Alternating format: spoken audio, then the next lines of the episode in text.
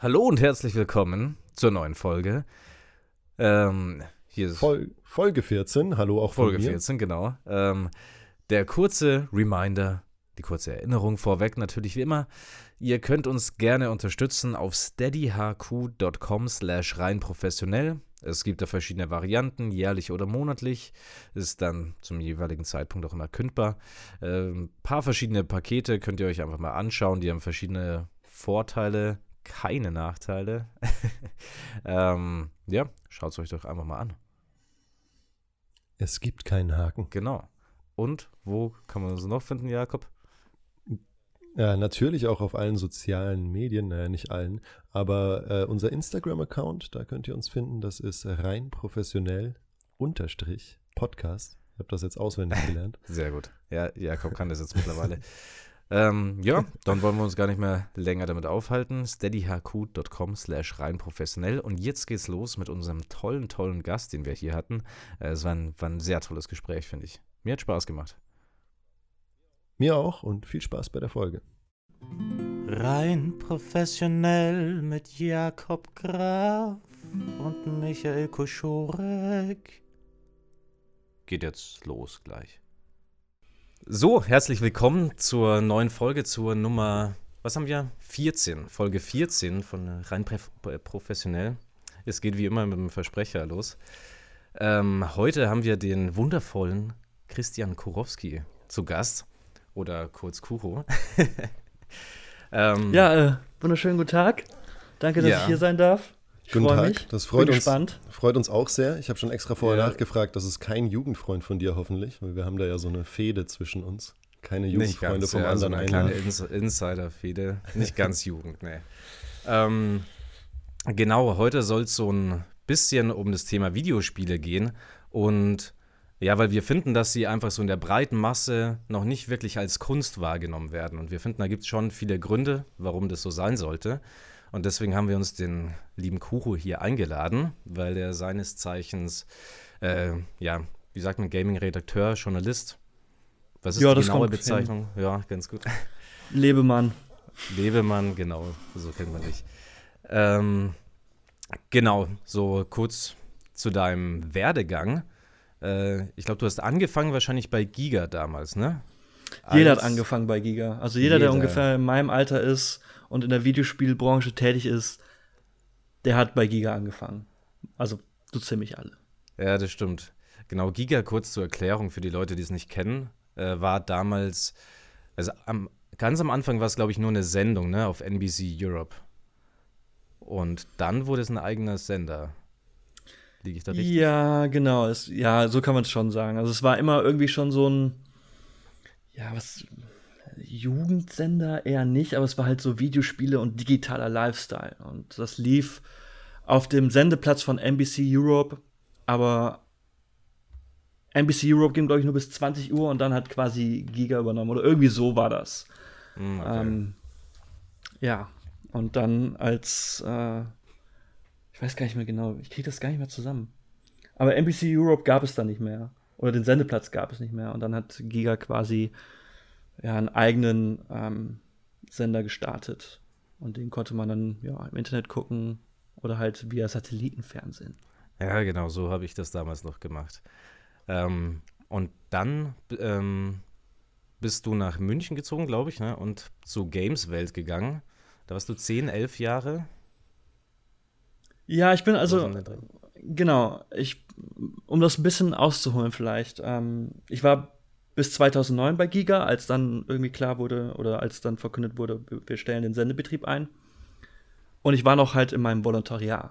Also ich war noch quasi Redakteur in Ausbildung. Und damals gehörte Giga zu Premiere. Und die haben halt irgendwann gemerkt, so, oh, wir haben ja gar nicht so viele Abonnenten, wie wir eigentlich immer gedacht hatten. Und wir stoßen alles ab was nicht Pay-TV ist. Und dazu gehört halt Giga. Aber irgendeine Personalfrau von Premiere hat gesagt, so, ey, du bist ja noch in deinem Bolo, du kannst es bei uns in München beenden. Deswegen bin ich dann nach München gezogen und habe mein Volontariat bei Premiere beendet, noch ein Jahr dran gehangen und dann bin ich zu Gameside gegangen. Und ah, okay. Nur um diese, um diese Lücke zu schließen zwischen 2009 und 2011. und äh, ist es richtig zu sagen oder könnte man sagen, dass du so ein bisschen reingerutscht bist in diese Schiene, Hobby zum Beruf machen, dass du eigentlich, also in einem Interview, das ich gehört habe, wolltest du eigentlich ursprünglich Erzieher mal werden? Zumindest stand das mal zur Debatte. Und ja, aber dann. Das, das war exakt so. Also ähm, ich wollte eigentlich Erzieher werden, weil ich halt mein Fachabitur in, in, Gesundheits- und Sozialwissenschaften gemacht habe. Und ich hatte halt irgendwie noch so ein bisschen Zeit, bis die äh, Erzieherausbildung losging. Das waren drei Monate und die wollte ich irgendwie nicht so verplempern. Und ich war halt auch irgendwie schon immer Fan von Giga gewesen und ich dachte mir, wenn es eine Möglichkeit gibt, da mal irgendwie hinter die Kulissen zu gucken, dann möchte ich das auf jeden Fall ausprobieren. Und habe mich beworben, das hat geklappt. Und ich habe relativ schnell gemerkt, so, ja, okay, das ist genau das, was ich machen möchte. Und blieb einfach so lange Praktikant bei Giga, bis die nicht mehr anders konnten und wahrscheinlich aus Mitleid gesagt haben: so, ja, hier, unterschreib, du bist jetzt Volo. Ja, so ein bisschen eine ähnliche Strategie muss man beim Schauspiel auch oft fahren. So lange nerven einfach, bis man irgendwann mal Ja sagt. Nee, äh, genau, und dann bist du jetzt äh, ziemlich genau vor einem Jahr, glaube ich, gut äh, mit der Pandemie getimt nach Hamburg gezogen. Äh, und um als Redakteur bei den, ja, sagt man, es gehört zu den Rocket Beans auch, ne? Ähm, um für die Games-Sendung, die renommierte Games-Sendung, würde ich einfach mal sagen, äh, Game 2 zu arbeiten. Auch als äh, Redakteur. Glücklich soweit mit der Entscheidung? Ja, super glücklich. Also, das ist halt einfach nach, ja, fast neun Jahren bei, neun Jahre, ja, eine sehr lange Zeit bei Gameswelt, wo ich halt Redakteur war und wo es halt auch einfach viel darum ging, so, so textbasierte Artikel zu, ja klar, und Reviews zu verfassen, ähm, ist das jetzt bei Game 2 schon irgendwie auch einfach eine andere Art der Videospielberichterstattung. Ähm, größerer Fokus auf Unterhaltung und Comedy, was für mich halt so komplett neu war. Und auch etwas ist, wo ich mich immer noch so ein bisschen reingrooven muss, weil ich komme halt einfach so aus der Ecke, wenn ich über Spiele berichte, dann ist das halt einfach so, okay, hier, Spiel XY. Ich erkläre das Spiel. Äh, was gefällt mir, was gefällt mir nicht. Fazit. Also quasi eine Kaufberatung. Mhm. Aber bei Game 2 ist das halt auch einfach noch mit, mit einem, einem größeren Fokus auf Unterhaltung. Mhm. Was ähm, ja nicht einfach ist. Also es ist natürlich eine neue Art der Herausforderung. Das war halt auch das, was mich so sehr gereizt hat an Game 2 Außerdem kannte ich schon einige aus dem Team und das Team ist halt so lächerlich begabt und die sind alle so hilfsbereit und nett, ähm, dass das einfach auch nicht nur super spannend ist und ich auch jetzt wieder so das Gefühl habe, dass ich quasi neues Wissen oder, oder halt neue Dinge mit, mit einer Suppenkelle quasi aufnehme und ich jetzt wieder so richtig das Gefühl habe, so ich lerne jetzt mit, mit jedem weiteren Tag mit dem ich irgendwie mit, mit diesem Team und der Arbeit verbringen kann.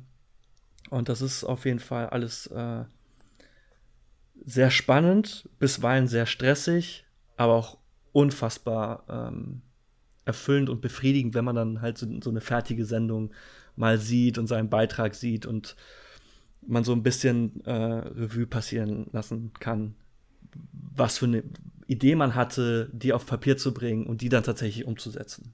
Das mhm. klingt nach allem, einem erfüllenden Beruf. Sorry, wenn ich dich unterbreche. Das klingt nach einem erfüllenden Beruf, wenn man in dem Bereich, was eh seine Leidenschaft ist, äh, noch dazulernen darf. Und äh, ja, wenn du sagst Stress, aber dann wahrscheinlich auch durchweg positiver Stress. Ähm, ich out mich gleich mal als Laie hier, der nicht so viel mit Videospielen zu tun hat, durchaus hin und wieder mal gespielt hat. Aber wie viel spielst du dann noch tatsächlich in deinem Leben? Also kommst du noch dazu überhaupt mit so einem äh, Beruf als Redakteur selber zu zocken? Aktuell auf jeden Fall. Ja, okay. was, was soll ich in meinen eigenen vier Wänden ja, sonst noch irgendwie großartig machen? Also ich habe jetzt äh, einen Sauerteigstarter angefangen, der nennt sich Fridolin, aber das äh, hängt jetzt auch gerade eher so ein bisschen durch. Ähm, ja, also es ist halt auch immer mal wieder so, es ist auch immer wieder so phasenweise, dass man dann natürlich auch irgendwie mal Momente hat, wo man dann abseits des Berufs vielleicht nicht so viel Bock auf Videospiele hat und sich dann irgendwie was anderes sucht. Aber man kommt da irgendwie, also ich zumindest komme da immer irgendwie zurück. Und wenn es dann irgendwie interessante, neue, spannende Spiele gibt, auf die ich mich auch sehr freue und ich kann mich ich kann mich schon sehr noch für Spiele begeistern und wenn dann irgendwie wieder irgendwas erscheint, worauf ich mich sehr freue, dann kann ich da auch ähm, ohne Probleme hinab, hineinsteigen. Ja, äh, genau, um nochmal kurz zurückzukommen. Ähm, was genau war denn dann so, gibt es da so einen Punkt, wo du sagst, dass der Auslöser, wo du dich dann entschieden hast, ich möchte jetzt in der Branche bleiben? Wenn du gesagt hast, davor war eigentlich geplant oder die Idee, Erzieher zu werden. Ähm, Gab es da einen Moment oder irgendeinen Grund, wo du sagst, in der Branche will ich bleiben, das will ich machen? Das ist ja halt einfach so ein bisschen so diese, dieser Lebenstraum, einfach ein Hobby zum Beruf zu machen. Das war halt einfach irgendwie so greifbar wie nie zuvor. Und das war eine Chance, von der ich gedacht habe, wenn ich sie jetzt nicht nutze, dann ist vielleicht diese Tür für immer zu. Und wer weiß, ob ich noch mal diese Gelegenheit bekomme. Plus war auch das Team bei Giga ähm, so unfassbar cool. Das war so ein bisschen wie Piratenfernsehen quasi, weil ich als Praktikant dort einfach alles machen konnte. Also von Sendungsvorbereitung über äh, Videoschnitt. Ich habe äh, die Texte, die ich geschrieben habe oder, oder für, für Matzen äh, von anderen Leuten einsprechen lassen oder mal selbst eingesprochen. Oder ich durfte auch mal vor die Kamera. Du konntest einfach, wenn du eine Idee hattest, haben, hat dir irgendwie jeder gesagt, so ja klar, dann mach doch einfach. So eine Spielewiese und, noch ein bisschen. Ja, voll. Und ähm, auch wenn das irgendwie so ein bisschen so bittersweet ist mit Giga und dass das dann halt das. Es ist, ich, manchmal denke ich halt so, ey, was wäre, wenn Giga noch so ein paar Jahre durchgehalten hätte, bis halt so die ganze Sache mit Twitch, mit den sozialen Medien so richtig durch die Decke gegangen wäre. Mit Facebook, mit Twitter, was, was auch immer. Weil dann, das, das war ja quasi Giga schon vorher. So dieses Internet-Community-Gedanke, sich auszutauschen, Livestreaming was jetzt halt einfach so gang und gäbe ja. ist, wie ja, genau, Giga heute aussehen würde. Es gab ja damals da auch schon das Forum, wo quasi sendungsbegleitend Leute kommentiert haben. Ähm, das ist ja eigentlich seiner Zeit, äh, äh, habe ich schon öfter auch von euch gehört, dass ihr ja eigentlich der Zeit schon ein bisschen zu weit voraus vielleicht wart. Mit den Ideen auch Videospiele im Fernsehen oder dass man Leuten dabei zuschaut, wie sie Videospiele spielen. Habt ihr, glaube ich, mitunter als erstes gemacht. Und jetzt, äh, wenn man so sieht, wie groß das wurde oder wie viel Geld Leute damit teilweise verdienen. ja, wart ihr schon, da schon früh dabei auf jeden Fall.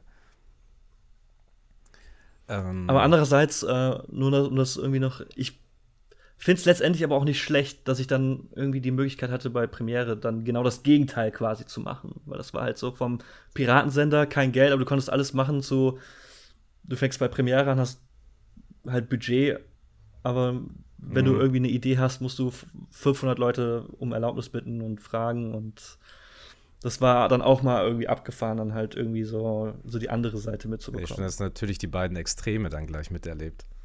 Ja.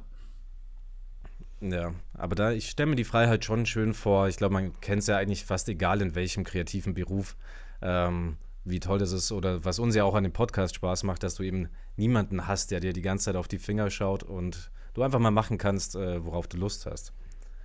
Und das ist jetzt auch wieder so ein bisschen bei Game 2 der Fall, weil du dadurch, dass du halt irgendwie deine Beiträge, die du in der Sendung hast, irgendwie halt unterhaltsam verpacken möchtest, geht natürlich der kreative Prozess deutlich mehr durch die Decke, als wenn du ein klassisches Text-Review oder ein klassisches Video-Review ähm, fabrizierst. Und das ist mir halt vor einiger Zeit aufgefallen. Oder so, da wurde es mir halt so richtig bewusst. Und da hat es dann für mich auch so richtig Klick gemacht. Als äh, mein Kollege Trant, wir haben ja montags immer ein Meeting und wir haben auch so eine Einspielerbesprechung, wo wir so ein bisschen, wo jeder äh, über sein Thema quatscht und dann man gemeinsam überlegt, was man machen könnte. Und ich weiß nicht mehr genau, für welches Spiel es war. Aber Trant hat halt einfach, hatte ein Spiel und da war die Steuerung irgendwie nicht so cool. Und dann meinte sie, ja, ich brauche dafür noch irgendwas, so für, so als, als Einspieler, so als kleinen Gag. Und dann meinte sie so, ja, ich brauche irgendwie zwei Leute, die ein Volleyballnetz durch ein Treppenhaus tragen. Und das war so ja. abstrus, aber ich, ich, ich fand es halt so geil. Und das, woher die, dieser Gedanke einfach gekommen ist. Und diese Szene gibt es halt auch dann in diesem Beitrag. Es stimmt, wo weil, ich dann mit, weil die Steuerung sperrig war oder so. Das war, glaube ich, ja, die Idee dann, dann, dann sage ich halt so, oh, ist das sperrig, was halt so Es ist so komplett zusammenhangslos, aber es ist halt, es zeigt halt einfach so, ja, ey, das kann A funktionieren und mhm. B, ja, du kannst halt alles machen, was du möchtest. Also fast alles machen, was du möchtest. Also es ist ja, das, das macht schon einfach schon sehr viel Spaß. Eine Frage hätte ich noch so zum Werdegang, wenn du sagst, es war wirklich, du hast gesagt, okay, entweder ich mache das jetzt, mein Hobby zum Beruf, oder die Chance wird wahrscheinlich nie wieder kommen. Gab es da auch irgendwo diesen Aspekt, so dass ein bisschen Mut dazu gehört hat zu der Entscheidung? Also, weil das hört sich für mich gerade schon, weil wir später vielleicht nochmal zum Thema Heldenreise kommen, nach einer persönlichen Heldenreise an. Du hättest auch sagen können, ah, das wird doch nichts und dann mache ich lieber die Studienschiene. Na, es war auf jeden Fall schon so ein Leap of Faith. Also es war halt, ich habe damals in Mülheim an der Ruhr gewohnt und Giga wurde ja in Köln produziert und ich bin jeden Tag halt von Mülheim an der Ruhr nach Köln gependelt, was von Tür zu Tür zwei Stunden gedauert hat. Mhm. Also um, wir haben, glaube ich, so um 10 Uhr angefangen zu arbeiten, Pi mal Daumen. Also bin ich halt irgendwie spätestens um 8 los, bin um 7 aufgestanden und war dann um 20 Uhr auch zurück. Und das war ein unentgeltliches Praktikum. So eine Monatskarte für halt Mülheim-Köln hat auch lächerlich viel Geld gekostet. ähm, und das war halt auch quasi so meine Ersparnisse, die gingen damit drauf. Und also schon ein das, Commitment auf jeden Fall. Ja, also es war halt so, entweder klappt das oder es klappt halt nicht, logisch. Aber es war halt so, dann war ich, also ich war Praktikant von am 1. Mai habe ich angefangen und ich glaube im Oktober ging das Volontariat los. Und das war eigentlich nur ein drei Monate äh, Praktikum, aber ich blieb halt einfach. Ich habe halt gesagt, so, ey, ich bleibe so lange, bis sie mir, bis sie mir das anbietet. Super. Aber es hätte auch nicht klappen können, weil es gab natürlich mehrere Praktikanten und Praktikantinnen, die wir hatten. Und es war dann am Ende so, so eine Entscheidung zwischen zwei Personen und natürlich hätte es dann auch einfach anders sein können. Ja, total. Und aber dieses Durchhaltevermögen, ey, ich bleib so lang, bis sie mir das anbieten oder so. Also ich finde das, äh, mich als Autor, äh, ich mag solche Geschichten aus dem wahren Leben, wo die Helden, also die Heldenreise findet, glaube ich, bei jedem von uns statt und äh, tritt in jeder Geschichte und in jedem Buch wieder neu auf. Und ähm, aber ich finde, du hast in deinem Leben auch eine persönliche Heldenreise. Irgendwie, zumindest auf der du gerade bist. Ähm, ja, es war natürlich auch so ein bisschen stur und äh, Dickköpfigkeit. Gehört dazu, glaube ich. Ja, aber ich glaube, das gehört dazu. Ja. Vor allem war es wahrscheinlich auch noch gar nicht so klar, weil damals war die Branche jetzt zumindest, oder ich glaube, man hatte, war das noch nicht so eine selbstverständliche ähm, Idee, dass man in der Branche Karriere macht. Also, oder? Ach, doch, ich glaube, ja, also dass es schon möglich ist, ja, durchaus. Ähm, ja, doch, ich meine, GameStar und da gab es schon einige Magazine. Ja, sowas, also es gab auch, schon ja, diverse äh, Magazine, wo Leute äh, über Videospiele berichtet haben. Selbstverständlich war es, glaube ich, nicht. Aber das ist dann halt natürlich auch ähm, dann auch ziemlich cool, dass meine Mutter gesagt hat: so, ja, ey, probier's.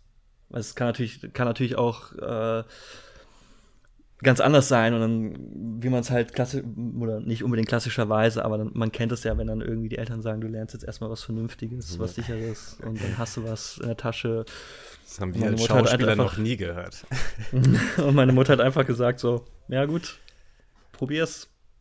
Ja, ja, ja aber wie, schön, wie du gerade sagst, hat. Wie du gerade sagst, Michi, in der Schauspiel, also das ist eine Parallele, die man, glaube ich, zu vielen künstlerischen Bereichen ziehen kann, dass da der, der Sprung ins kalte Wasser, den erstmal zu machen, wenn auch viele im eigenen Umfeld sagen, tu es nicht, ähm, dann das doch zu tun, aber noch schöner natürlich eine, eine unterstützende Person, jetzt bei dir die Mutter zu haben, die sagt, tu es einfach. Äh, sehr cool ja, zu hören. Ich bin dafür auch sehr dankbar. Also ich glaube nicht, dass das selbstverständlich ist. Ich würde ganz gern gleich schon mal in diese Materie, die ich nicht so gut kenne, des Videospiels äh, ja. hineinfragen. Und zwar, ich habe selber in, also eine meiner ersten Videogames, die ich viel gespielt habe, war auf dem Super Nintendo Street Fighter. Ähm, aber nicht so viel, weil ich bin in Tansania aufgewachsen und wir hatten einen Nachbar, der hatte das. Und wir haben das dann immer bei ihm vielleicht einmal in der Woche durften wir ihn besuchen und spielen.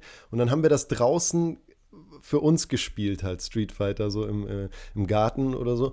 Und äh, dann auch Zelda, glaube ich, äh, so, so ein bisschen so Rollenspiel und hatten quasi auf jeden Fall einen kreativen Input durch das Spiel in, in der Real-Life-World. Und meine Frage wäre, also was sind die positiven Aspekte, die man auch ins reale Leben mitnimmt von Zocken oder vom Gaming? Hm, das ist eine gute Frage, tatsächlich. Ich glaube, ähm, Da freue ich mich. es ist auf jeden Fall, ich würde vielleicht auch einfach sagen, eine kreative Auseinandersetzung, um, um Probleme vielleicht anzugehen oder zu lösen, weil du natürlich oder halt auch äh, Hürden zu überwältigen und äh, zu bezwingen. Ich glaube, das ist etwas, was so Videospiele einen durchaus auch einfach äh, mit an die Hand geben, dass du halt kommt natürlich immer so ein bisschen aufs Spiel an, aber wenn du dann zum Beispiel so sehr rätsellastige Spiele spielst, ähm, dass man dann dadurch halt auch die Art und Weise, um, um Lösungsansätze zu entwickeln oder Lösungen zu entwickeln, dass man da äh, auf kreative Art und Weise, dass man da auf jeden Fall ähm, vielleicht ein, eine größere Palette an Werkzeugen hat. Es gibt ja vor allen Dingen jetzt auch, keine Ahnung, wenn man dann so Sachen spielt, wie Minecraft oder halt so sagst, okay, normalerweise gibt es halt so diese Lösung, diese offensichtliche Lösung oder es ist halt so, hey, du, du hast dieses Rätsel und es soll auf diese Art und Weise gelöst werden. Versperrte Tür, brauchst einen Schlüssel. Aber dann gibt dir das Spiel irgendwie die Möglichkeit, so, ja, du kannst auch einfach die komplette Wand einreißen mhm. oder so. Dass du dann halt einfach halt äh, etwas kreativer Probleme bewältigen kannst. Super, ja, also und das kannst du dann quasi im Best, im Idealfall auch auf dein Leben übertragen, wenn du sagst, du lernst da Probleme zu lösen, auch auf ein bisschen kompliziertere, komplexere Probleme, auf kreative Lösungen zu kommen, äh, das dann auch als Mensch im Leben umzusetzen. Super interessant. Ich glaube generell in so Sachen auch, also wenn du es jetzt auf die auf das Schulsystem oder so überträgst, ich glaube, da ist ja Deutschland generell noch weit hinten dran, was so die Digitalisierung davon anbelangt. Aber gerade da, ups, ins Mikrofon gekommen, ähm, ist ja eigentlich will man ja immer spielerisch lernen, weil es einfach den Leuten viel leichter fällt, glaube ich. Ähm, und da gibt es ja super viele so Wissensspiele oder was weiß ich. Ähm, ich glaube, das ist dann noch sehr underused, um das Ganze auf Englisch zu sagen.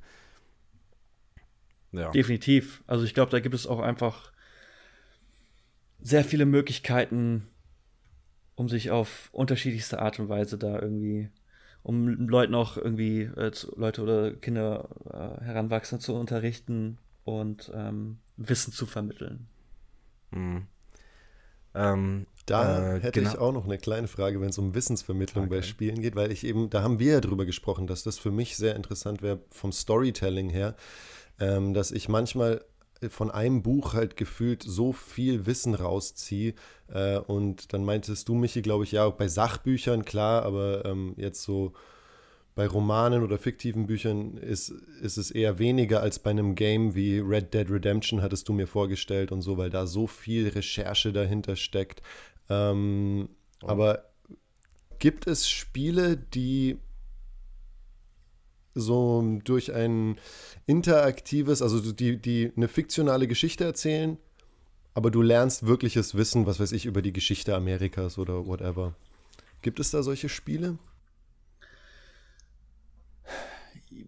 Also definitiv gibt es solche Spiele. Es ist natürlich kommt, es kommt ein bisschen auch so aufs Genre an, finde ich.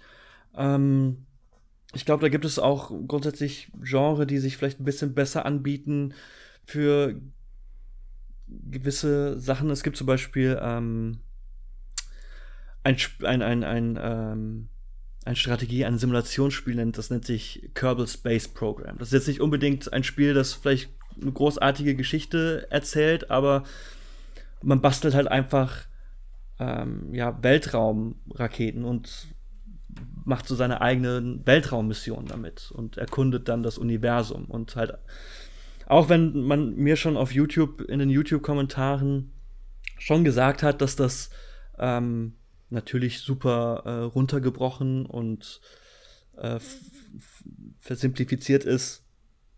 Die Art und Weise, wie du deine Rakete zusammenbastelst, das basiert halt auf, naja, auf, auf Grundgesetzen der Physik und all so ein Kram und die dir da auch, die dir da auch vermittelt werden, diese Grundgesetze zum Beispiel.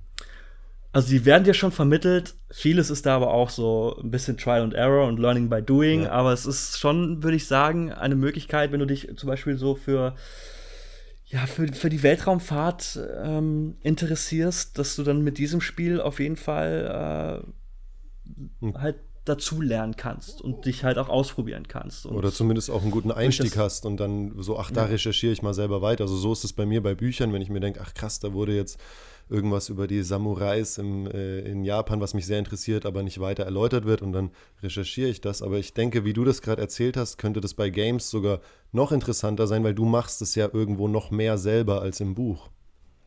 Ja, also wenn du jetzt gerade konkret auf Samurai äh, eingehst, da gab es ja äh, letztes Jahr ist ein Spiel für die PlayStation 4 herausgekommen, das nennt sich Ghost of Tsushima.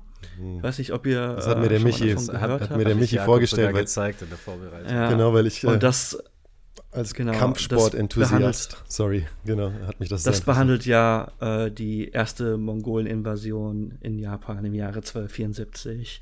Und ähm, ich, auch wenn das natürlich sich wahrscheinlich einiges an Freiheiten nimmt, wenn es darum geht, ist das wirklich so passiert? Gab es diese vielleicht den ein oder anderen Charakter wirklich, ist das, glaube ich, schon verhältnismäßig authentisch in der Art und Weise, wie ja einfach so die, wie, wie diese Zeit ähm, ja, abgebildet wird und ja, also ich weiß auf jeden Fall Spiele. Ich habe das ziemlich verschlungen damals das Spiel, weil ich auch so Samurai so sehr cool finde und mir hat es auch echt sehr gut gefallen, auch vom ganzen Aspekt vom Design her, wie die Welt aussah und von diesem Ansatz, dass du da in der Welt lebst, dir das auch mal in Ruhe anschauen willst, da dieses ruhige Setting, was sich der Spieler da selber eigentlich nimmt, freiwillig, wenn man mhm. sowas mag. Ähm, aber ich bin auch darauf hin, weil mich diese ganze Thematik so interessiert hat, eben so diese Mongolenkriege. Und es war schon geschichtlich sehr akkurat. Ähm, bis auf vielleicht halt die konkreten Events, aber das ganze Setting und so war sehr akkurat. Und allein da ist es ja auch schon nützlich, wenn du so Spiele quasi als Anstoß hast, ähm, dass du Lust auf ein Thema bekommst, dich damit auseinandersetzt.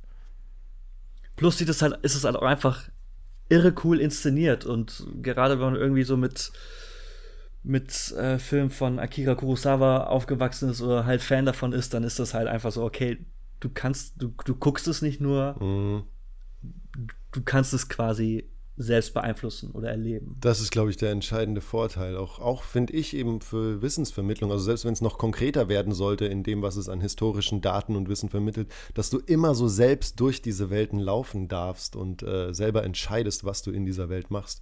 Das ist natürlich schon, also da gibt es bei Büchern jetzt nur dieses, und wenn du willst, dass der Held da und dahin geht, dann lies auf Seite 40 weiter oder so.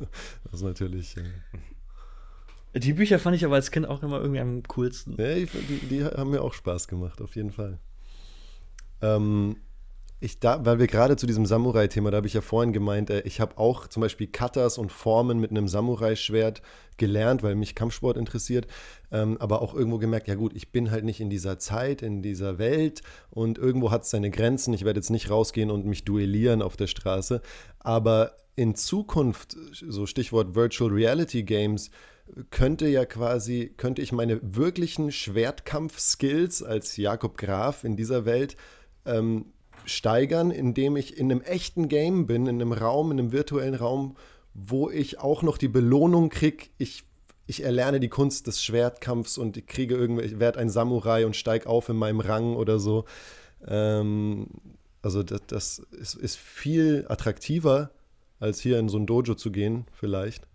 Und ja, ich glaube, das ist relativ witzig, mhm. weil meine Eltern sind auch im Kampfsport unterwegs. Ah, cool. Also meine, meine Mutter und mein Stiefdad. Ähm, also mein Stiefdad hat eine, eine, eine äh, chinesische Kampfkunstschule. Oh. Die machen halt viel Tai Chi und. Ähm, In welcher Stadt, wenn ich fragen darf? Äh, Mülheim an der Ruhr. Ah ja, okay. Und ähm,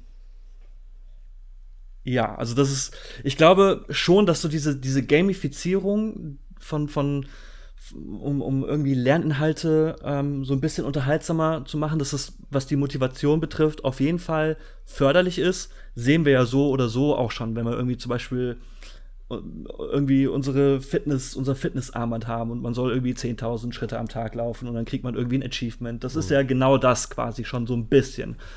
Wenn es ich kann mir das schon gut vorstellen, dass halt so in Virtual Reality, dass man irgendwie kampfsportmäßig oder kampfkunstmäßig, dass man das auch irgendwie unterhaltsam und motivierend schon abbilden kann, aber ich glaube, das ist halt irgendwie eher so, so eine Ergänzung dazu, was du halt in einer, in einer Schule vermittelt bekommst. Mhm. Weil wenn dein, dein Meister oder dein, dein Lehrer dir irgendwie daneben stehen kann und dir sagen kann, so, ey, mach die Form mal so oder so oder hier den Arm und das ein bisschen halt einfach korrigiert. Mhm. Ich glaube, das ist einfach, das ist natürlich etwas, was was noch wertvoller ist. Ob es irgendwann möglich ist, dass sich jeder im virtuellen Raum treffen kann. Genau, das wäre die Frage und dann in der Zukunft. Der guckt dann einfach auch durch die VR-Brille. Ja. Klar, das ist auf jeden Fall denkbar. Also ja. ich glaube, es wird ja tatsächlich auch schon so, also Virtual Reality für, für die Polizei und ich glaube auch für die Army und so tatsächlich schon hergenommen, für so bestimmte Szenarien, um das mal durchzugehen. Wie reagiert man in welcher ähm, Situation? Da wird es ja durchaus schon genutzt. Spannend. Ja, bestimmt, ja. definitiv. Mhm. Eben, aber ich meinte jetzt eher so in 200 Jahren oder so vielleicht, weil ich habe wirklich auch in meinem Meister immer so eine total besondere, also wirklich ein Diamant als Menschen, dass ich, ich war immer sehr glücklich darüber, dass ich ihn treffen durfte. Aber eben in 200 Jahren, vielleicht trifft man in der virtuellen Welt dann wirkliche, was weiß ich, ich kann dann mit Musashi, der wirklich ein, mit einem begnadeten Samurai aus der damaligen Zeit trainieren und so sowas wäre dann vorstellen. Ich glaube nicht mal, dass das 200 Jahre dauert. Ich glaube, das geht viel, viel, viel, viel schneller. Eben, schau, das, ja, so, okay, das ist interessant. Ja, meinst du? Was wäre dein ja, Guess? Definitiv. Also Guess für äh, virtuelle Welten, die kaum noch zu unterscheiden sind oder sogar besser sind als die Realität. Ich würde einfach bei dir eine Null streichen. Und dann wow. sagen spätestens.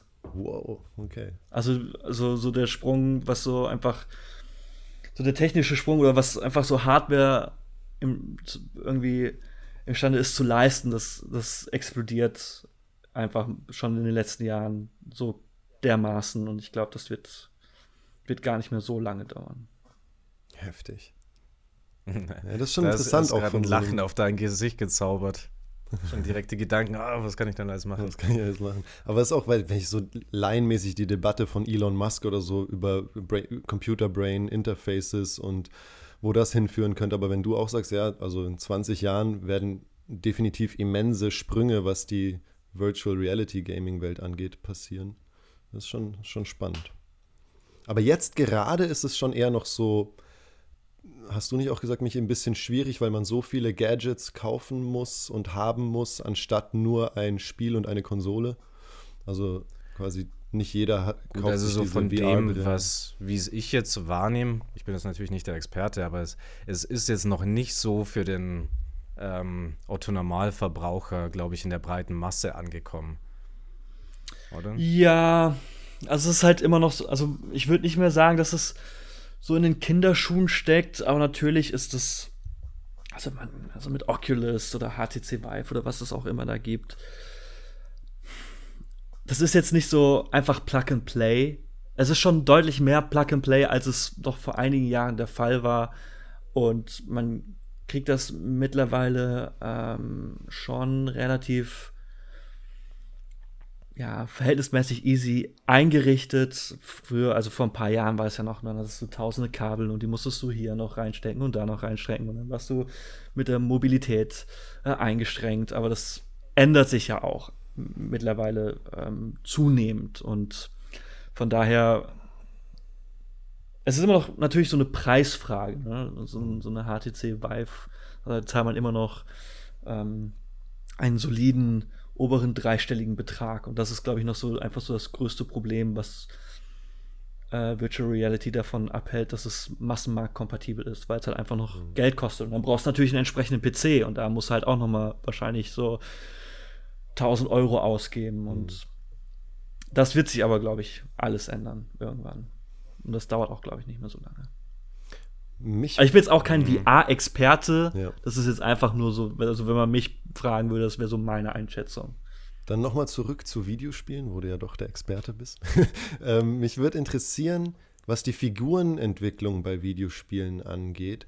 Ähm, wie vielschichtig, also ich weiß, dass du mir da, du hast mich eh schon von den Socken gehauen mit diesem Red Dead Redemption Beispiel, wie, wie, wie stark dieser Charakter da ähm, äh, entworfen und recherchiert und entwickelt wird. Aber ich habe zum Beispiel gerade, lese ich ein Buch, wo ich super fasziniert bin von von der Hauptfigur, wie detailliert und wie heftig die über 700 Seiten erklärt und beschrieben wird, wo die Autorin ihr ähm, Idealbild eines Mannes äh, beschreibt. Und nach Seite, ich bin jetzt auf Seite 500, bin noch nicht ganz durch, aber ich, ich habe das Gefühl, ich weiß, wie diese Person in jeglicher Situation im Alltag reagieren würde. Wenn du mich fragst, was würde Howard Rourke, der Architekt, da und da machen, ich, der ist so präsent und gibt es sowas beim, beim Gaming dann auch? So Definitiv. Also ja. das Beispiel mit Red Dead Redemption 2 hm. ist schon ziemlich gut, will ich auch komplett unterschreiben. Ähm, Im letzten Jahr kam ja auch Last of Us Part 2 raus, ein Spiel, was halt ähm, was halt auch so Figurenentwicklung oder einfach die Darstellung von, von, von Personen und oder beziehungsweise die Emotionalität, was sie durchleben, nochmal auf eine Art und Weise darstellen, was schon grundsätzlich, glaube ich, relativ untypisch ist. Ich glaube, es ist grundsätzlich auch. Es ist ein bisschen so. Wenn man sich Filme anschaut, da gibt es natürlich x hunderttausend Filme. Hm. Und eine, eine, eine, eine große Anzahl von diesen Filmen, die kann man so, was so, was clevere Charakterentwicklung betrifft, wahrscheinlich erstmal so beiseite schieben. Das ist ja, glaube ich, in jedem Medium so. Bücher auch, Überall, ja. wo, eine, wo eine Geschichte erzählt wird, dass du tatsächlich eine außergewöhnliche Geschichte erlebst oder auf außergewöhnliche Charaktere triffst, ist nicht immer gang und gäbe.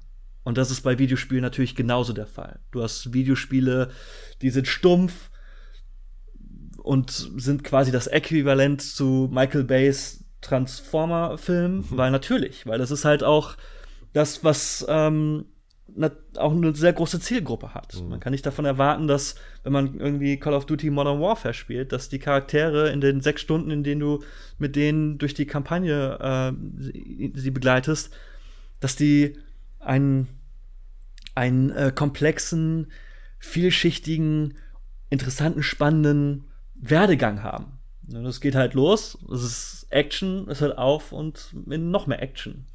Aber es gibt immer mal wieder Spiele, wo das dann trotzdem der Fall ist, wie zum Beispiel mit Red Dead Redemption 2 oder ein The Last of Us Part 2.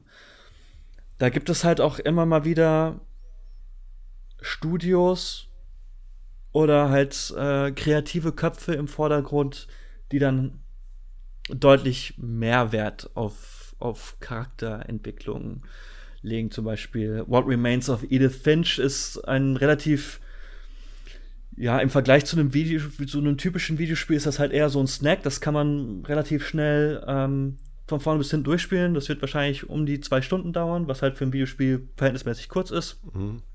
Aber da hast du dann halt einfach vielleicht nicht den größten spielerischen Anspruch, aber da ist halt der Fokus dann einfach auf, äh, da liegt dann halt der Fokus auf, auf Storytelling und Charakterentwicklung und starke Charaktere. Und da gibt es dann natürlich auch wieder Genres, die, ähm, die sich ein bisschen besser dafür eignen als andere.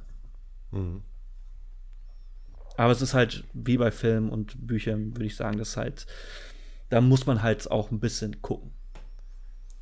Ja, also ich finde aber auch ja. ein anderer interessanter Aspekt, wo Spiele eben eine Möglichkeit haben, kreativ zu sein.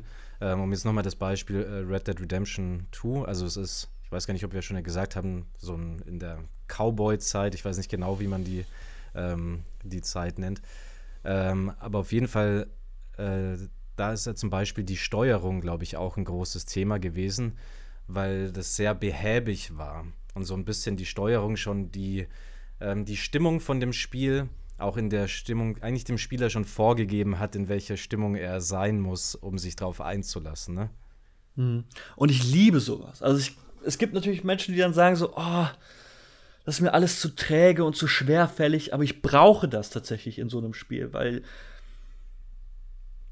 vielleicht bin ich, spiele ich da Videospiele auch ein bisschen anders, aber ich bin halt gerade in solchen äh, Action-Adventures oder so Open World oder so Rollenspielen, wo man tatsächlich dann entweder seinen eigenen Charakter bastelt oder halt in einer Welt unterwegs ist, die halt sehr immersiv oder atmosphärisch ist, dann muss ich das aber auch genauso spielen. Das heißt, natürlich renne ich nicht die ganze Zeit wie von einer Tarantel gestochen durch die Gegend.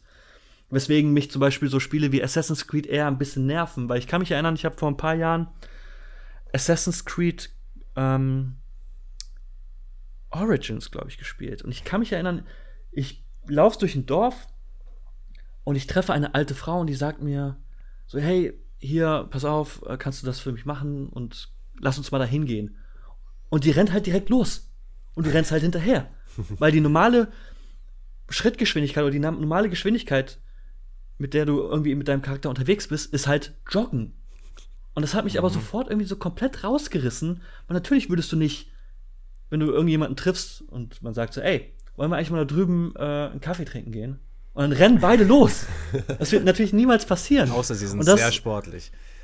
Ja, aber das reißt mich dann immer so ein bisschen aus, aus dieser Welt dann raus. Und ähm, ich bin da vielleicht auch ein bisschen eigen, aber ich mag das einfach auch mal langsam irgendwie durch die Gegend zu laufen, die, die Szenerie aufzusaugen und das hilft mir dabei, dass es halt auch einfach für mich atmosphärischer ist. Zum Beispiel brauche ich dann halt auch in Rollenspielen mit, mit Tag- und Nachtwechsel, wo dann halt einfach so, okay, du, bist in einer offenen Welt unterwegs und es, du hast halt einen Tagesablauf oder, oder zumindest, ja, es wird halt irgendwann Nacht und es wird halt irgendwann Tag. Aber dann, wenn ich meinen eigenen Charakter entwickelt habe und ich auch eine Vorstellung habe, wie ich den spielen will, weil du natürlich dann einstellen kannst, wie gut ist dein Charakter äh, in den unterschiedlichen, mit, mit unterschiedlichen Attributen oder wie fähig.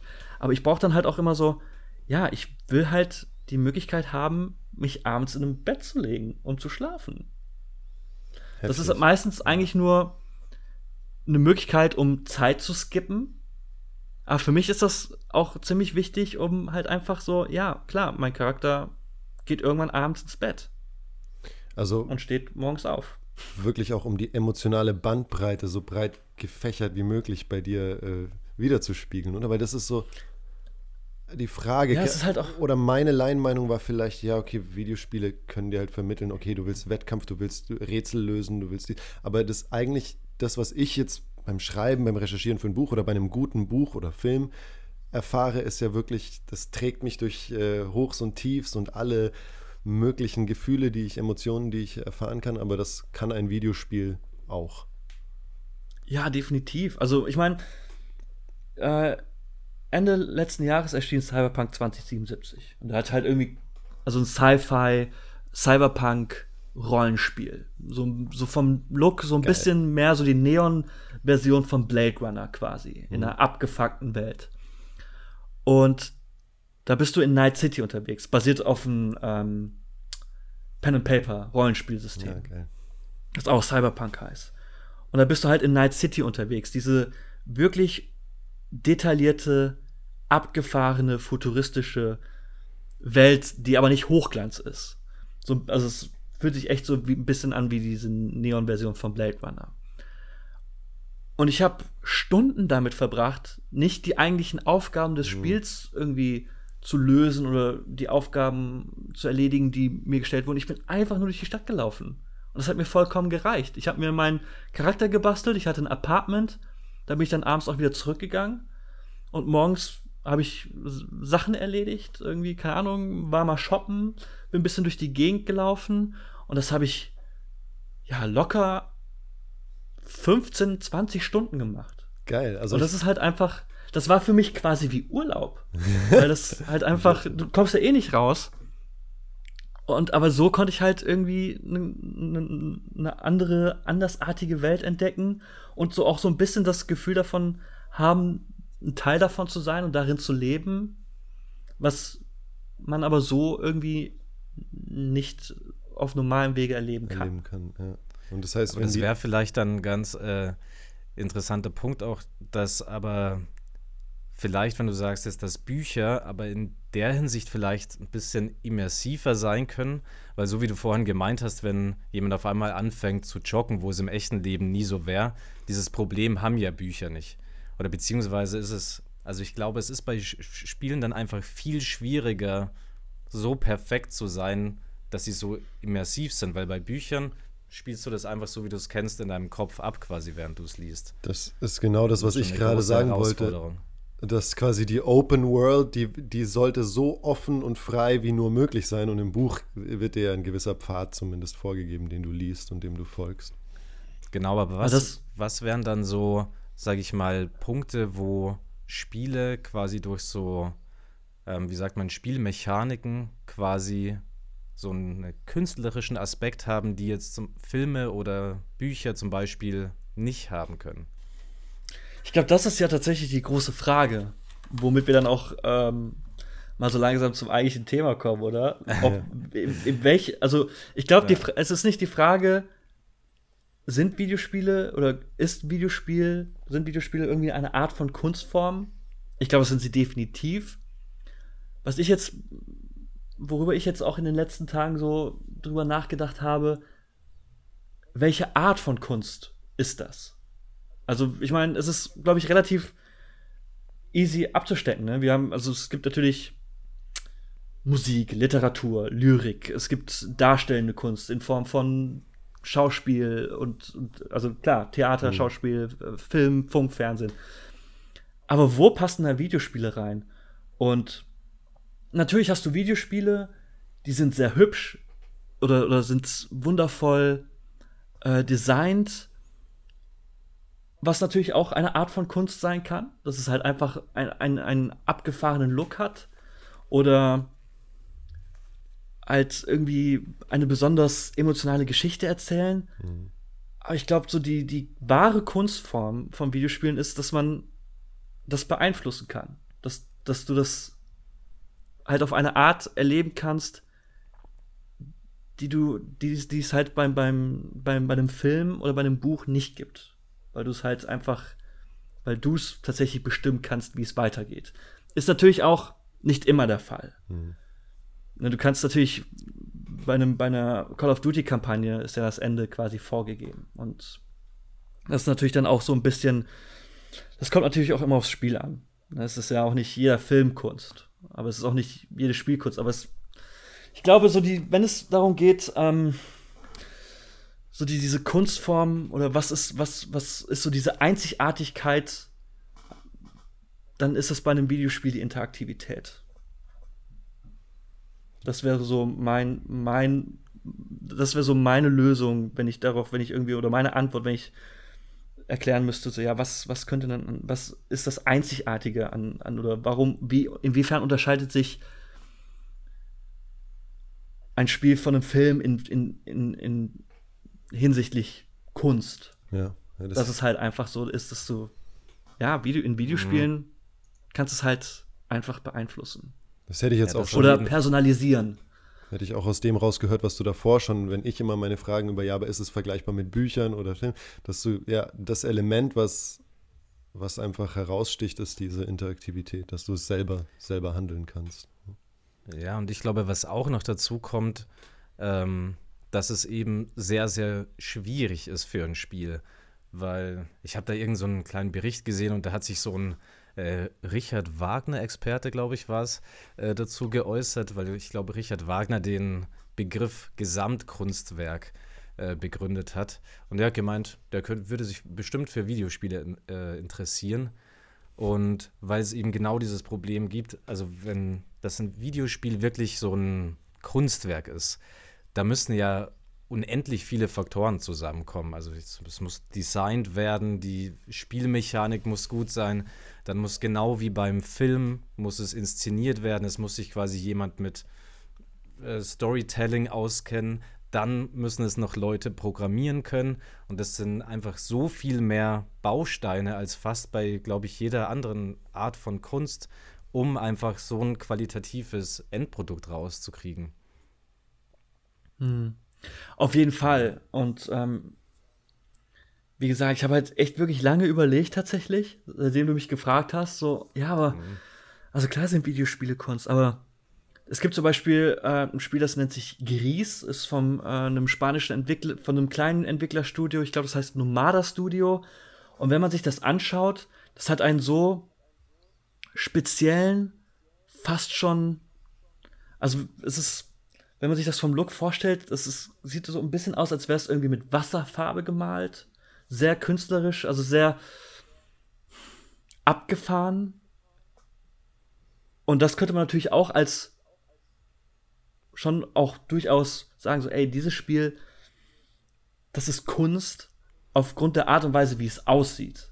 Aber das ist dann für mich nicht etwas, warum Videospiele grundsätzlich Kunst sein können, sondern das ist halt einfach so ein Teil davon, weil es halt einfach einen Stil hat, einen visuellen Stil, wo man sagen kann, yo, wenn das jetzt irgendwie, wenn man sich, wenn, wenn man das Spiel anhält, man nimmt das, was man sieht, rahmt es ein, hängt es irgendwo auf, könnte man sagen so, yo, das ist Kunst, auf jeden Fall. Aber das mhm. ist ja quasi eine, eine geliehene Form von Kunst. Und ähm, da habe ich halt auch lange überlegt, so, ja, haben Videospiele überhaupt die Möglichkeit, eine eigene Form von Kunst sein zu können? Und ich glaube schon, dass das auf jeden Fall möglich ist. Und natürlich kann man sich das so ein bisschen leihen. Ne? Man, man, hat irgendwie die Art und Weise, wie, wie der Soundtrack zum Beispiel ist. Mhm. Das ist dann natürlich auch, klar, ähm, eine geliehene Form von Kunst. Aber ich glaube auch, dass Videospiele ähm, eine eigene Kunstform sein kann, aufgrund der Art und Weise, wie man einfach damit interagiert. Das ist aber sehr schön formuliert, die geliehene Form von Kunst. Also es gibt quasi die Creator von dem Videospiel, die Künstler sind, die Storyteller, die den Soundtrack machen, die das Visuelle machen. Und dann bei einem guten Videospiel, wie wo du sagst, wo du dich in dieser Stadt einfach mal in das Leben einfühlen kannst, bist du der Künstler, der eigentlich sich sein Leben schafft in dieser Welt, so ein bisschen. Ja, oder dadurch, dass du es überhaupt so interaktiv erleben kannst und dann halt auf etwas erleben kannst, was wie man es so vielleicht einfach, wie es gar nicht möglich ist. Dass du halt einfach ein Videospiel spielen kannst und du bist im Weltall. Wie hoch ist die Wahrscheinlichkeit, dass wir drei irgendwie mal ins Weltall kommen? Mhm. Wahrscheinlich verhältnismäßig gering. Aber ein Videospiel macht es halt möglich. Und das mit dieser geliehenen Kunstform, ich meine, das ist jetzt aktuell wahrscheinlich eher schwieriger, aber es war halt auch in den letzten Jahren durchaus auch der Fall, dass halt zum Beispiel äh, Soundtracks aus Videospielen ähm, in ein, mit, mit, von einem Orchester aufgeführt als Konzert mhm. einfach erlebbar war. Zum Beispiel ähm, ein sehr berühmter Komponist äh, Nobuo Uematsu, der die äh, Soundtracks zum Beispiel von Final Fantasy gemacht hat. Da bezahlen Leute Geld, gehen in die Philharmonie, setzen sich dann hin und anstatt dass dann irgendwie dein neoklass neoklassischer isländischer Komponist da auftritt, hörst du halt einfach Videospielmusik. Und das ist halt auch natürlich Kunst, aber es ist nicht die primäre eigene Kunstform, die Videospiele so besonders macht, finde ich. Es ist natürlich cool, höre ich mir auch super gerne an. Mhm. Ich kann mich auch, ich kann auch stundenlang einfach in einem Videospiel herumgehen und Fotos machen. Gibt es ja auch, dass Videospiele die Möglichkeit bieten, durch einen Fotomodus machst du halt eigentlich deine eigenen Schnappschüsse. Und du kannst halt auch diverse Sachen einstellen, von, keine Ahnung, Brennweite über äh, Fokus und all so ein Kram. Ich bin jetzt auch kein Fotograf, deswegen. Ne? Alles sehr laienhafte Beschreibung. Und du kannst halt auch super viele Sachen einstellen und dann hast du dann einfach ein Foto gemacht, einen Schnappschuss quasi aus der interaktiven Welt, aber das ist damit, das mache ich halt auch super gerne. Aber das ist halt auch wieder nicht diese spezielle Form von Kunst, für die Videospiele oder die zu den Videospielen in der Lage sind. Ist auf jeden Fall super spannend und abgefahren. Mega spannend. Ja, das ist auf jeden Fall. Genau, ich, ich glaube, es ist ähm, so jetzt im öffentlichen Auge auch äh, schon ein bisschen mehr als früher als Kunstform anerkannt.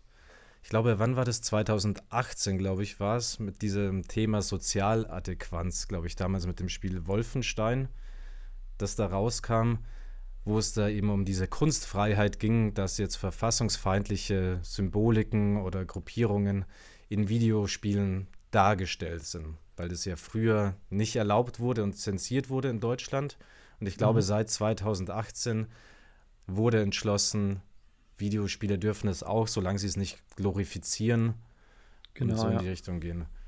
Äh, findest du auch, dass das eher mehr selbstverständlich sein sollte, weil wo ist jetzt der Unterschied zwischen dem Spiel Wolfenstein und dem Film Iron Sky oder sowas, wo Nazis auf dem Mond sind? Warum darf das der Film ohne und niemand hinterfragt Und bei Computerspielen ist das immer noch so ein Riesenthema.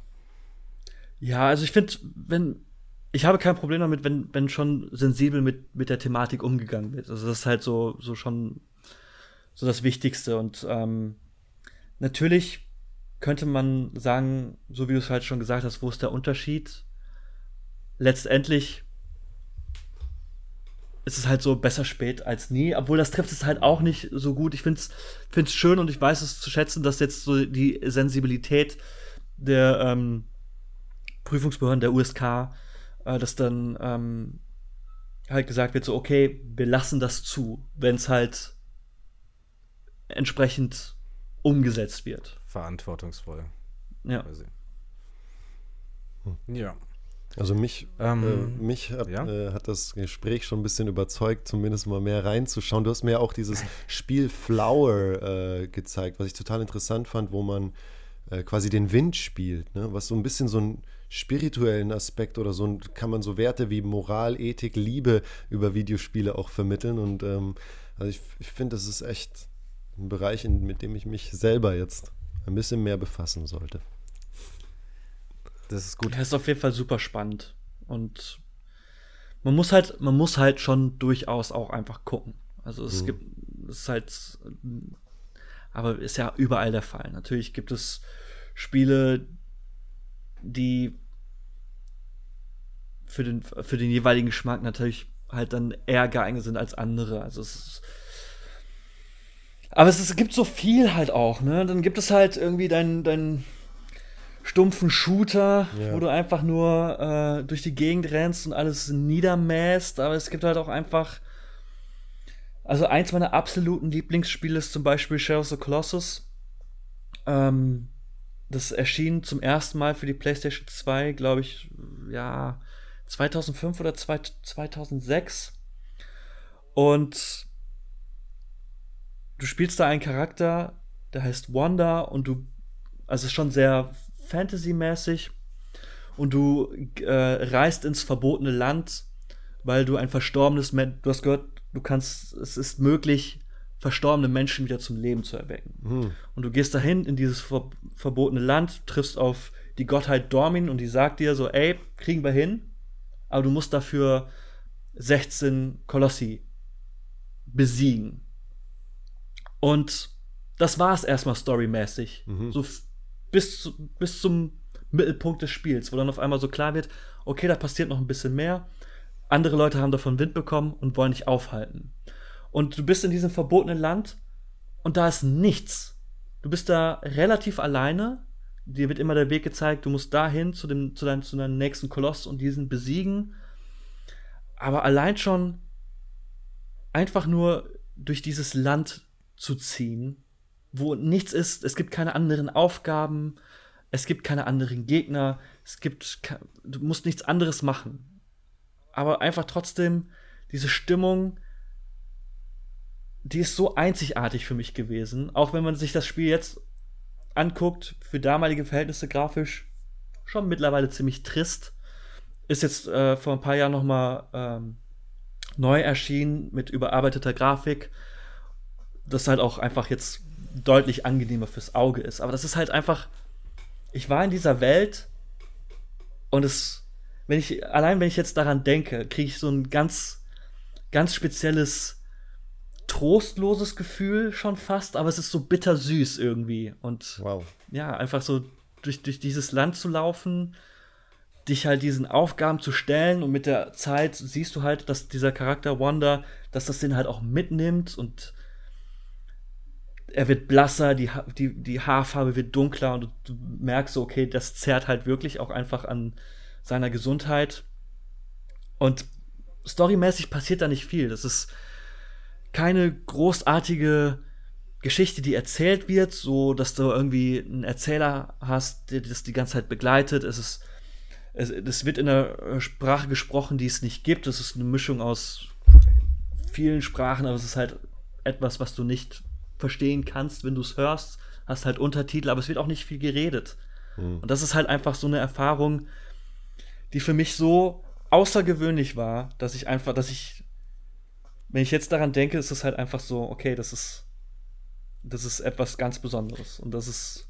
Das ist schon krass, wenn. Sollte mal ein Film dazu kommen, aber ich glaube nicht, dass ein Film das irgendwie so eine Wirkung auf mich hätte. Das so einfangen kann wie das Spiel, ja. Also ich habe das Gefühl, dass es wirklich alles, was in der Vorstellung möglich ist, in Videospielen umsetzbar ist, so von dem, was du erzählst. Also es kann dich in einen Urlaub, du hast vorhin davon gesprochen, dass es wie Urlaub für dich ist oder fast schon meditative Zustände oder eben so trostlose, bittersüße Erfahrungen, wie jetzt eben gerade beschrieben. Ähm, das ist schon. Ja, es gibt da auf jeden Fall heftig. tolle Erfahrungen, die man damit mhm. machen kann. Ich wollte dich auch eigentlich abschließend jetzt fragen, welches Spiel für dich so sinnbildlich das Spiel wäre, wo du sagst, das ist für mich ein Kunstwerk. Ähm, ich glaube, das hast du damit jetzt eigentlich schon beantwortet wahrscheinlich. Oder gibt es noch eins, was drüber steht? Ah, oh, da gibt es da gibt's noch mehr. Also es ist tatsächlich ja.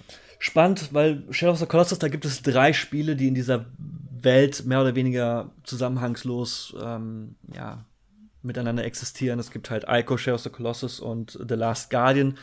Drei komplett unterschiedliche Spiele von der Art und Weise, wie die gespielt werden aber halt in dieser Welt stattfinden und die ist halt schon mal einfach komplett abgefahren.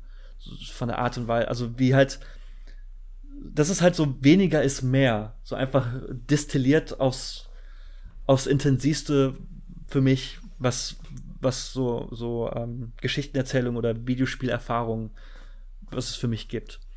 Es gibt aber noch andere Spiele, also zum Beispiel Okami ähm, erschien auf der PlayStation 2 ist von der Art und Weise, was das für ein Videospiel ist, schon eine etwas klassischere Erfahrung.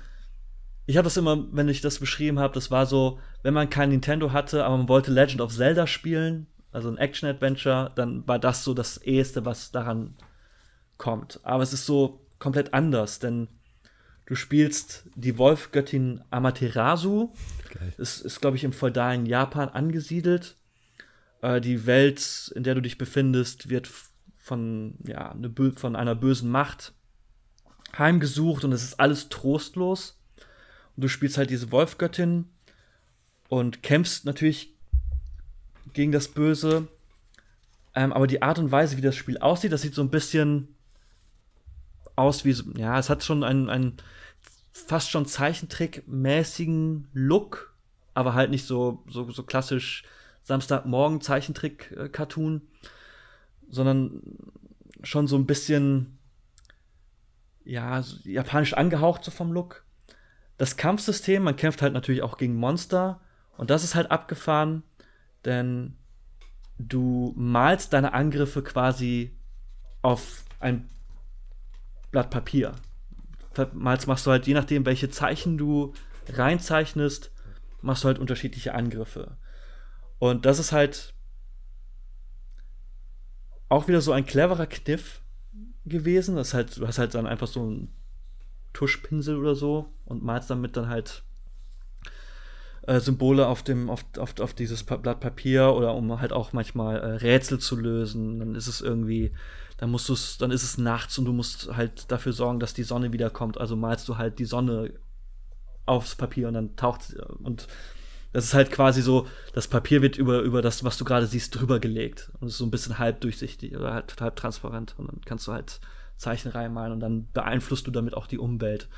Und holst halt mit der Zeit wieder mehr Farbe in diese Welt zurück und dadurch auch mehr Leben. Und das ist halt einfach so. Krass. Ja, okay, klar. Das ist so abgefahren und. So kalligraphische super Zeichen cool. dann? Genau, ja. ja. Also sehr abstrakt, mhm. aber ähm, so ein bisschen angelehnt daran. Und das ist halt. Super. Hat sich absolut nicht verkauft.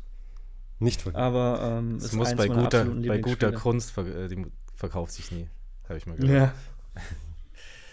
ähm, ja, super. Ja, aber ich finde es ganz schön als abschließende Worte. Ähm, ich Fand hoffe, ich auch. Das haben alle jetzt, die es gehört haben, Lust drauf bekommen. Gehen raus, versuchen eine Playstation zu bekommen, was wir wahrscheinlich nicht werden. Ähm, ja, aber ich würde mich dann einfach bei dir bedanken für die Zeit. Ich finde, es war ein sehr tolles Gespräch. Und ich hoffe, es hat Sinn gemacht, halbwegs, das war, was ich gezählt habe. Nee, sehr inspirierend. Also, hat echt Spaß gemacht. Ich, wir sind nicht zu der Heldenreise gekommen, was das kann ich aber mit dir dann in der nächsten Folge einfach ein bisschen drüber sprechen. Finde ich auch ganz sehr interessant. Und ähm, ähm, ja, vielen Dank. Ja, vielen Dank. Und sehr gerne. Ciao. Auf Wiedersehen. Ciao, ciao.